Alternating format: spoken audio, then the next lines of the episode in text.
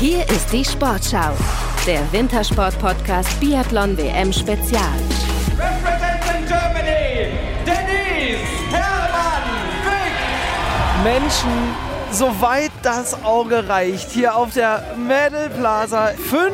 5500 Fans sind gekommen, um die erste deutsche Goldmedaille und natürlich Denise Hermann Wick so richtig abzufeiern. Die Stimmung ist der absolute Wahnsinn. Die Medaillen werden hier in Oberhof übrigens quasi in Rutschen vergeben. Heißt de facto Sprints Männer und Frauen an einem Abend. Bei den Männern war es eine exklusive Norwegen-Veranstaltung. Böberhof, Bödium, Böathlon, besonderes Ergebnis, nennt's wie ihr wollt. Bei den Frauen gab es dann erstmals die deutsche Nationalhymne auf die Ohren.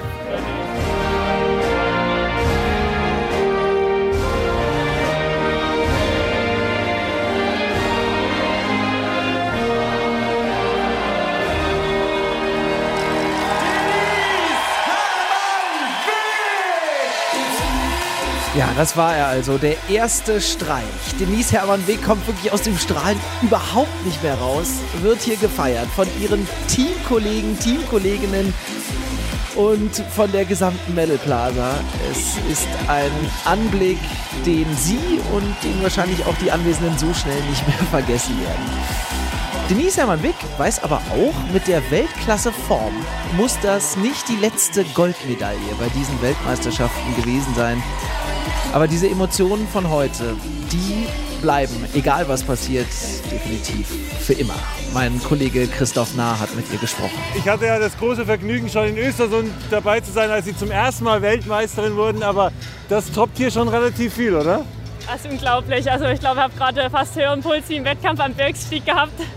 Unglaublich, so viele deutsche Fans, Familie, Fanclub, Freunde. Es ist so schön, wenn man die Gesichter sieht, dass Sport so Emotionen auslösen kann und dass wir das hier alle miteinander gemeinsam erleben dürfen. Das Schöneres geht einfach nicht. Sie sind ja als Sportlerin dafür bekannt, dass Sie selbst im großen Erfolg immer noch sehr analytisch an die ganze Sache herangehen. Aber jetzt einfach mal nur freie Gefühle, freie, freie Freude. Ja, also heute schon noch, aber morgen steht ja wieder Wettkampf an. Also wir sind da für eine ganze WM, aber der Tag gestern und jetzt auch die Emotionen natürlich hier bei der Medaillenzeremonie. Also das, das bleibt einfach für immer und das, da muss man den Moment auch mal genießen und ja, es gibt hoffentlich das Quäntchen Lockerheit. Man hat ja auch gesehen, das ist man von einer deutschen Biathlon-Nationalmannschaft auch nicht so äh, gewohnt. Diese große Freude, dieses Zusammenfeiern macht das Ganze, macht das Ganze noch besonders speziell. Ja, definitiv. Also im Team feiert sich sowieso am schönsten und wir sind ein super starkes Team und wir haben schon wirklich viel gemeistert und hier sieht man einfach, ja, zu was so ein Team auch in der Lage ist und ja, der Zug, der geht jetzt auf jeden Fall richtig los. Sie haben ja gesagt, Sie sind ganz froh, dass Sie einen Tag haben, um einfach das Ganze sacken zu lassen, bevor die große Siegerehrung dann ist. Wie haben Sie es denn heute genossen, hier da oben ganz oben zu stehen? Ja, also heute früh habe ich erstmal ein bisschen noch mal meine Beine ausgelaufen, aber jetzt nachmittags, ich bin schon ja, voller Vorfreude hier dem Event entgegengefiebert, definitiv. Und ja, das natürlich wirklich auch so mit, mit der ganzen Familie zu erleben. Also das kann man sich eigentlich vorher nicht mal im Ansatz vorstellen. Das ist wirklich, also ich habe jetzt noch wirklich extrem Herzklopfen und das ist so schön, da so ein Support auf jeden Fall den ganzen Tag hier so zu spüren. Das hat sich auch ein bisschen übermannt, oder, bei der Nationalhymne? Ja, das ist immer ein spezieller Moment. Das ist so das, was man das jahrelang macht und so viel entbehrt auch. Und sowas kommt natürlich in dem Moment dann auch schon immer mal wieder hoch, das, was man einfach schon alles durchgemacht hat und was man dafür auch investiert hat. Und das ist dann der schönste Moment und die schönste Genugtuung. Letzte Frage. Sie müssen ja morgen noch mal ran.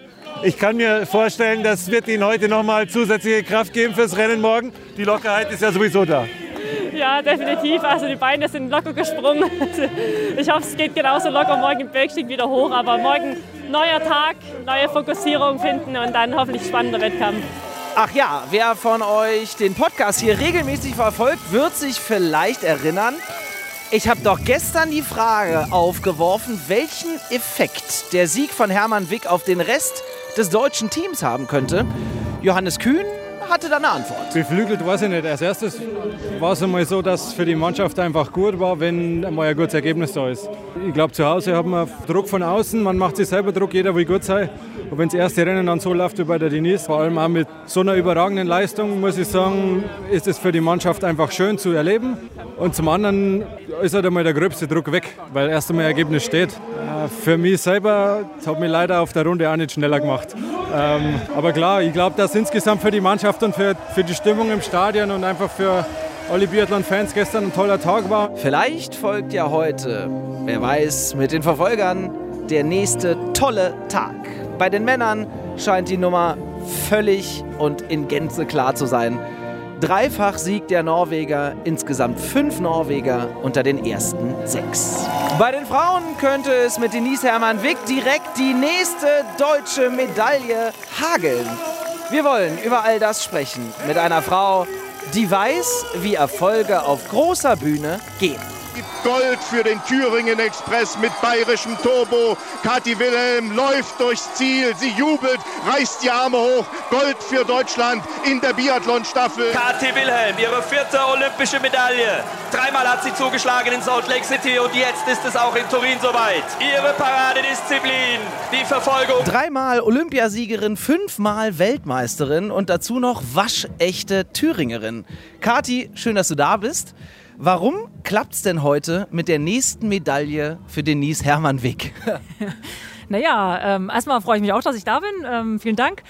Ja, warum? Ähm, weil sie einfach gerade, na eigentlich nicht gerade, sondern schon die ganze Saison ähm, super drauf ist und nach dem Erfolg natürlich ähm, im Sprint, ja, schwebt sie denn, denke ich, auch so ein bisschen auf der, auf der Welle und ähm, ja, sie hat alles erreicht. Jetzt nächstes wahrscheinlich alles noch, noch Zugabe und sie kann locker ins Rennen gehen. Ich denke mal schon, dass das nochmal eine Medaille wird. Wer sind denn für dich die ärgsten Konkurrentinnen? Also Hanna Oeberg aus Schweden ist nur 2,2 Sekunden dahinter. Das ist ja jetzt nun wirklich kein riesiger Vorsprung für Denise. Nee, klar ist es kein Riesenvorsprung und mit Marte Olsby-Reuseland ist natürlich auch jemand ähm, hinter ihr auf Platz 4, die ähm, sicherlich eine Medaille möchte. Ja, ich meine, es wird einfach ein spannendes Rennen, da bin ich überzeugt von. Die Verfolgung ist ja äh, doch ein äh, relativ schießlastiger Wettbewerb. Ähm, ist es ein Nachteil für Denise Hermann Wick? Ich meine, die hat klar im Sprint null geschossen, logisch. Nichtsdestotrotz kommt die ja auch übers Laufen ist die schnellste im Feld. Wie schätzt du das ein? Ja, könnte man jetzt vielleicht denken, dass, dass es der Denise vielleicht nicht so liegt. Ähm, aber sie hat auch schon riesen Verfolger gemacht und sie ist eine sehr gute Schützin. Ich meine, sie ist Olympiasiegerin im Einzelrennen, was ja jetzt auch nicht so als das ähm, lauflastige Schießen unbedingt ähm, ja, in Erinnerung ist. Also von daher mache ich mir da eigentlich wenig, wenig Gedanken. Und äh, klar, könnte jetzt für sie als Laufstarke die Runde vielleicht noch ein bisschen schwieriger sein. Aber ich glaube, fünfmal der Birks, das ist schon auch in Ordnung. Das ist, da kann sie schon ihre Stärken ausspielen. Das war ja auch da, wo sie ähm, eben im Sprint auch eigentlich das Rennen dann gewonnen hat auf der letzten Runde. Der Verfolger war für dich die Paradedisziplin, haben wir gerade vorher im äh, Kommentar gehört.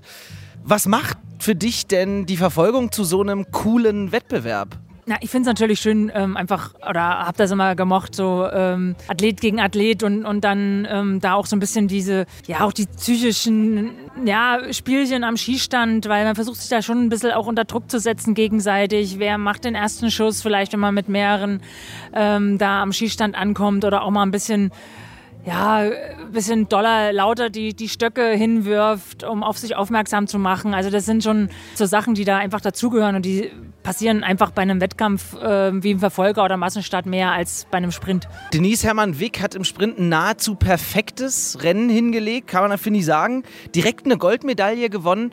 Nimmt das jetzt so ein bisschen den Druck von ihren Schultern, so wie Johannes Kühn das auch gesagt hat, oder kann es auch passieren, dass vielleicht so der, der letzte Erfolgshunger, der dann da gewesen ist, um diesen Traum zu erfüllen, äh, sich eine Medaille zu sichern, dass der jetzt vielleicht weg ist?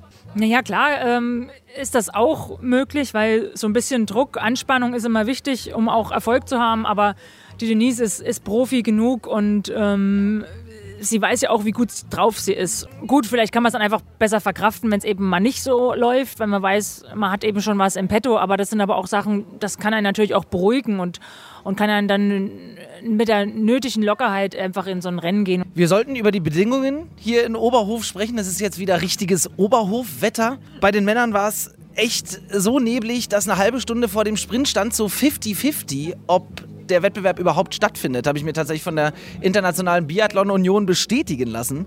Inwieweit beeinflussen so Nebel, Wetter und alles so drum und dran die Konzentration der Sportler? Es sollte eigentlich nicht beeindrucken, aber natürlich macht man sich Gedanken. Und äh, gerade wenn es so neblig ist, dann muss man so Entscheidungen treffen. Ja, ähm, mache ich jetzt ein größeres Ringkorn rein, um einfach mehr äh, Licht in, in den Korntunnel zu bekommen.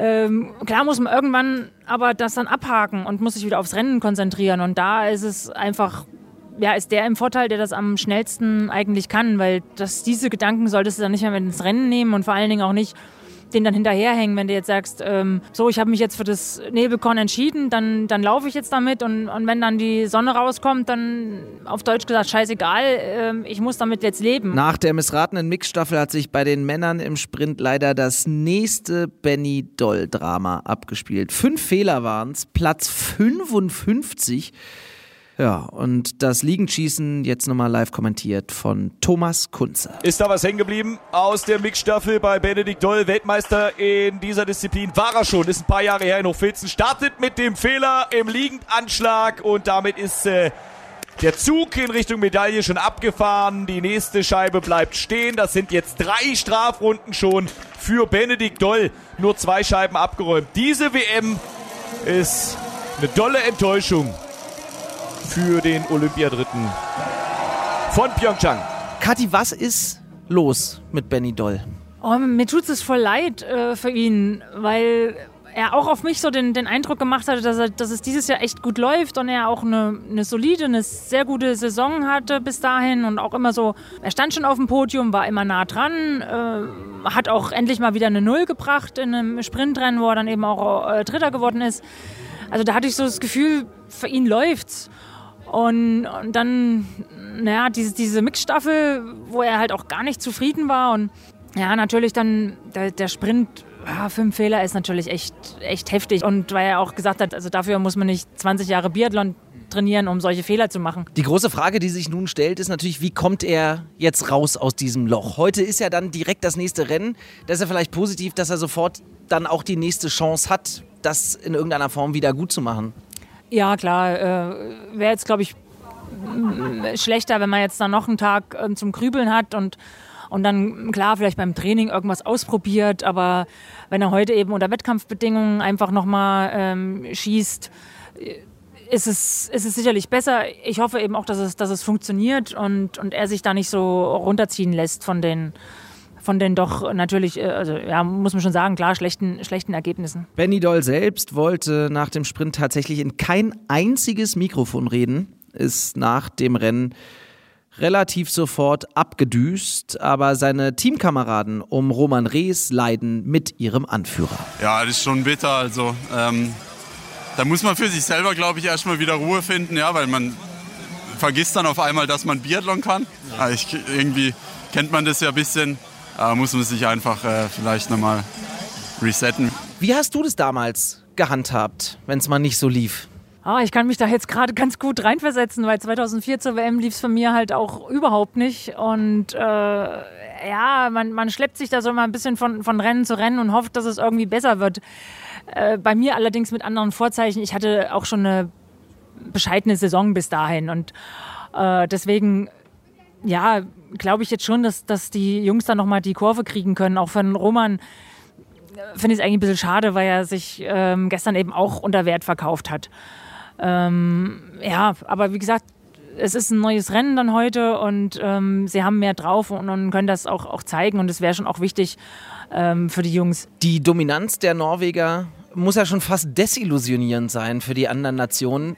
Wie finden zum Beispiel die Deutschen da jemals wieder den Anschluss? Ja, mit der Dominanz ist es natürlich echt äh, schon frustrierend, äh, sicherlich, äh, wenn man dann so denkt, es bleibt irgendwie nur noch Platzierungen jenseits äh, von vielleicht sogar Platz 6 übrig, weil äh, mein, mit, mit fünf äh, Norwegern und ersten sechs, das ist natürlich schon, schon wirklich krass. Aber äh, das ein oder andere Mal war ja auch, waren ja auch unsere äh, Jungs schon auf dem Podium, also es war ja auch möglich. Was machen denn die Norweger insgesamt so viel besser als die Deutschen? Du bist ja auch in der Nachwuchsarbeit unterwegs, mal vielleicht so ein Stichwort hingeworfen ja, was man natürlich mitkriegt, klar, da ist natürlich Skilaufen ein ganz anderer Stellenwert und es wird einfach so ein, so ein Happening und, und man geht halt einfach raus und läuft Ski, wie bei uns halt die Kinder vielleicht äh, in der Stadt auf den Bolzplatz gehen oder so, machen die halt die Ski dran und, und gehen Skilaufen.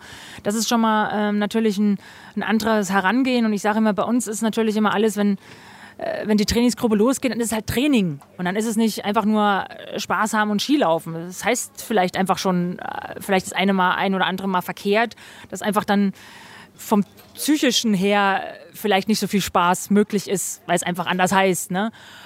Oder auch ähm, im Nachwuchswettkämpfe, im, im Kinder-Jugendbereich zählen da noch keine Platzierungen. Das gibt es teilweise gar nicht. Und ja, vielleicht muss man da auch einfach ein bisschen umdenken und, und gucken. Man, klar, man sollte die Kinder nicht so lange auch nicht in, in Watte packen. Es ist äh, Leistungsgesellschaft und es ist Leistungssport.